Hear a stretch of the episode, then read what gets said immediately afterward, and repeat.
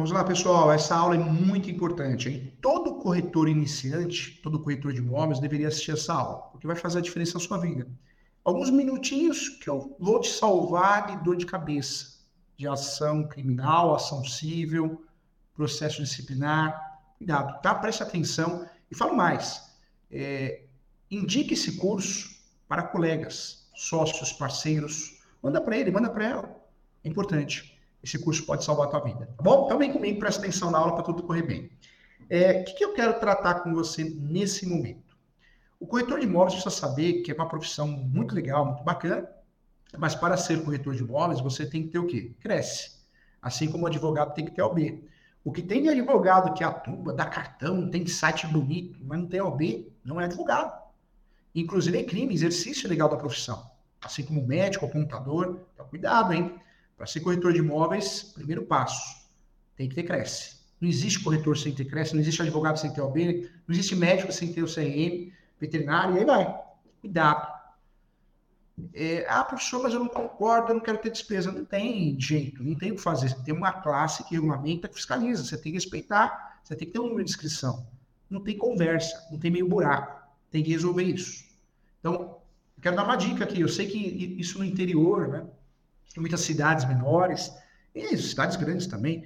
Ah, qual a sua função? Sou corretor, mas eu não tenho Cresce. Não tem isso. Não é tão caro, não é absurdo. E é algo que você tem que ter. Porque se você não tem, você cometeu crime, exercício legal da profissão. Então, cuidado, tá? Não faz essa bobagem, não. Tá bom?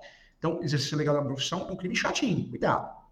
Saber, o que você precisa saber para ser corretor de imóveis? Que você tem que estudar. Estudar direito civil, direito imobiliário, as transações imobiliárias para dar segurança ao negócio, comunicação, ter noções de noções de tudo, né? No que diz respeito à arquitetura, obra, você tem que ter noção de tudo. O corretor não pode simplesmente sou corretor, senão você não consegue dialogar, conversar, se comunicar. Então, você tem que entender que você tem que ler, você tem que estudar, procurar conhecimento em diversas outras áreas também. No âmbito criminal, se o corretor comete o deslize, o corretor sofre a responsabilidade criminal. E o corretor de imóveis pode incidir, sim, nas previsões dos artigos 171, estelionato, assim como qualquer outro profissional, advogado, médico, estou falando do corretor exclusivamente aqui. Então, 171, estelionato, ou o artigo 342, falsa perícia, ambas no Código Penal. Assim como em outras profissões, na corretagem é necessário sempre agir com boa fé, prudência e responsabilidade. O conhecimento da legislação é imprescindível, hein, gente? Para não se meter numa fria, não entrar numa encrenca. Isso é responsabilidade criminal, ou seja, pena terrível, né? Mas não podemos esquecer da responsabilidade civil. Um ato errado pode gerar uma responsabilidade ao corretor de imóveis, à corretora, criminal, civil e disciplinar. Disciplinar junto ao cresce. Então, cuidado. É importante que o corretor saiba que ele precisa tomar cuidado com a responsabilidade criminal, mas também com a civil. O artigo 723 do Código Civil, 723 do Código Civil, esclarece muito bem que o profissional corretor de imóveis possui a responsabilidade de intermediar o negócio jurídico com diligência e prudência, além de prestar todas as informações necessárias para o cliente e consumidor. Senão ele vai ser condenado a área civil, a área civil você vai pagar com dinheiro. Você ganha a comissão de uma locação, uma compra e venda de um imóvel, de um apartamento, e depois você faz algo errado e perde tudo. Então tem que tomar cuidado. É, a pergunta é: qual que é a responsabilidade civil do corretor de imóveis? Portanto, gente, a par do regime jurídico previsto pelo Código Civil ao contrato de corretagem, a responsabilidade civil do corretor está vinculada à prestação do serviço com diligência e boa-fé, prudência voltada à intermediação útil entre o comitente e o terceiro, né? prestando ao cliente as informações necessárias e relevantes acerca da transação imobiliária. Então, corretor, o que, que eu quero orientar você? Sempre, promete, professor Júlio, eu quero teu bem. Quantos anos eu, eu, eu, estou aqui contribuindo com as minhas aulas, né? Então, eu quero teu bem. Então, sempre numa transação imobiliária, sempre, o que, que você vai prometer para mim? Você vai prometer fazer o due diligence. Corretor para atuar tem que ter contrato de corretagem. Eu sei que o, muitas vezes o sujeito foge, né? Foge, o comprador, o, principalmente o comprador, o vendedor foge, não quer assinar nada com o corretor, não quer nada assinado, para tentar fugir da comissão dos honorários do corretor. É um absurdo. Então, sempre tem um modelo pronto de contrato de corretagem ou autorização de serviço. Manda para o WhatsApp, manda por e-mail. Hoje tem aplicativos que você manda, a pessoa assina no próprio celular, você sabe disso, custa muito pouco. Tenha esses aplicativos, use esses aplicativos, mas corretor, corretora, além de ter cresce, que é o primeiro passo. Tem que ter, não é nem corretor, corretora. Se não é, você trabalha com isso. Corre, corre, corre atrás, tem vários colégios que você consegue fazer é, não só um curso de formação TTI, né, mas você faz, faz um curso mais rápido.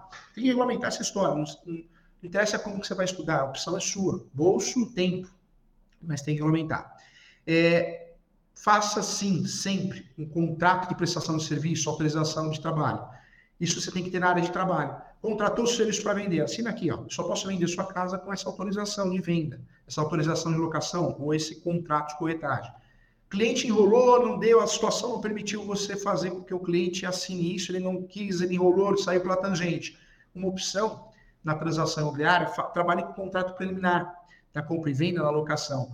Quando você faz um negócio imobiliário, assina esse contrato preliminar, depois vamos ter um segundo contrato definitivo, tanto na compra e venda quanto na locação, só que esse contrato preliminar tem uma cláusula de autorização de serviço, é uma cláusula de corretagem, da sua corretagem. Você consegue salvar o que você não conseguiu com aquele contrato de corretagem que o cliente se negou. Uma dica de ouro, tá? A vantagem de ter um contrato de corretagem assinado, ou uma autorização de serviço assinada, uma cláusula dentro do contrato preliminar. O contrato preliminar é um contratinho para fechar o negócio, uma folha só, simples, mas que fecha o negócio. Nós vamos ter um segundo contrato.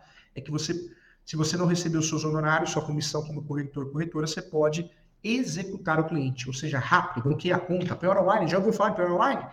É, Spacer, né? É, ou seja, sistemas novos para achar passivos o nome dessa pessoa que está devendo para o corretor, corretora que não pagou comissão, ou seja, execução é muito mais rápida.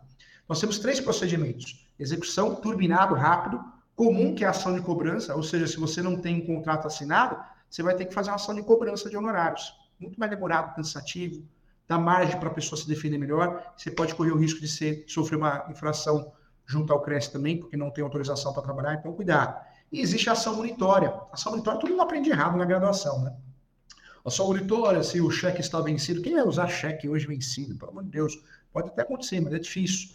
Ação monitória hoje nós usamos porque você consegue provar que você exerceu a sua função de corretor de imóveis é, com WhatsApp, com e-mail. Né? Então, ação monitória é uma ação que é um, é um procedimento especial, é uma ação que é melhor você usar quando dá ação monitória do que propriamente ação de cobrança que é demorada em procedimento comum.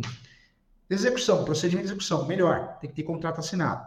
Procedimento comum, ação de cobrança, você não tem nada assinado, não tem prova de nada, ou poucas provas. E tem a possibilidade, quando a parte confessa que ficou devendo para você os seus honorários como corretor, a possibilidade de usar a ação monitória. Legal? Isso é para proteger os seus honorários, sua comissão. Em relação a, ao corretor de imóveis. Falamos aqui da responsabilidade criminal, civil, falamos da autorização de serviço, contrato de corretagem, como receber, isso é muito importante. Mas sempre que você for fazer uma transação imobiliária, faça o due diligence, tanto na locação como na compra e venda. Entregue cópia ao seu cliente, comprador, vendedor, locador, locatário, mas guarde com você esse dossiê pelo menos cinco anos. Cinco anos. O ideal é cinco anos no mínimo, tá? O que, que é o due diligence? Antes da transação imobiliária, você vai proteger a transação imobiliária. Você vai investigar, uma investigação, um dossiê. É são os atos iniciais que eu expliquei isso há 10 anos, no primeiro questão de direito. Você não bateu 10 anos aí. Então, cuidado.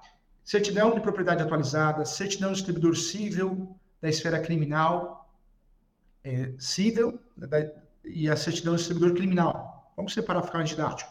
Certidão de distribuidor civil e criminal, da esfera estadual e federal. Certidão de protestos, da localidade do imóvel onde reside o comprador e vendedor. Se residir na mesma localidade, melhor ainda. Certidão trabalhista, são duas, hein? Ações trabalhistas e execução trabalhista. Você solicitando essas certidões, fazendo um auto de vistoria na locação ou na compra e venda, auto de vistoria tirando foto, para ninguém falar, ah, ele me alugou, mas não era assim o imóvel, ele me vendeu, mas não era assim. Você fazendo due diligence, due diligence, certidão de propriedade atualizada, certidão de distribuidor criminal, certidão de distribuidor civil da esfera estadual federal, certidões de protesto da localidade do imóvel onde residem os compradores e vendedores, certidão trabalhista de execuções e ações trabalhistas. É o básico, hein? O básico. Você pode inventar mais coisas, é claro que pode. Quanto mais, melhor. Mas o básico, você se livra de muita confusão, muita dor de cabeça. Tá bom? Então, é uma dica de ouro para o corretor iniciante, para quem vai começar. é, um, é uma aula, é um vídeo que pode salvar muitas vidas, né? Vida mesmo, porque hoje em dia as pessoas olham na bala, né? Depende da região, então pode salvar a vida e pode salvar o teu dinheiro, pode salvar o teu nome. Então, cuidado, fica essa dica aí. Quem quiser fazer pós comigo, entra no site www.portaleso.com.br, faça a pós-graduação comigo, digita no YouTube, www, no YouTube é Portal ESO, ES1, Escola Superior Universitária.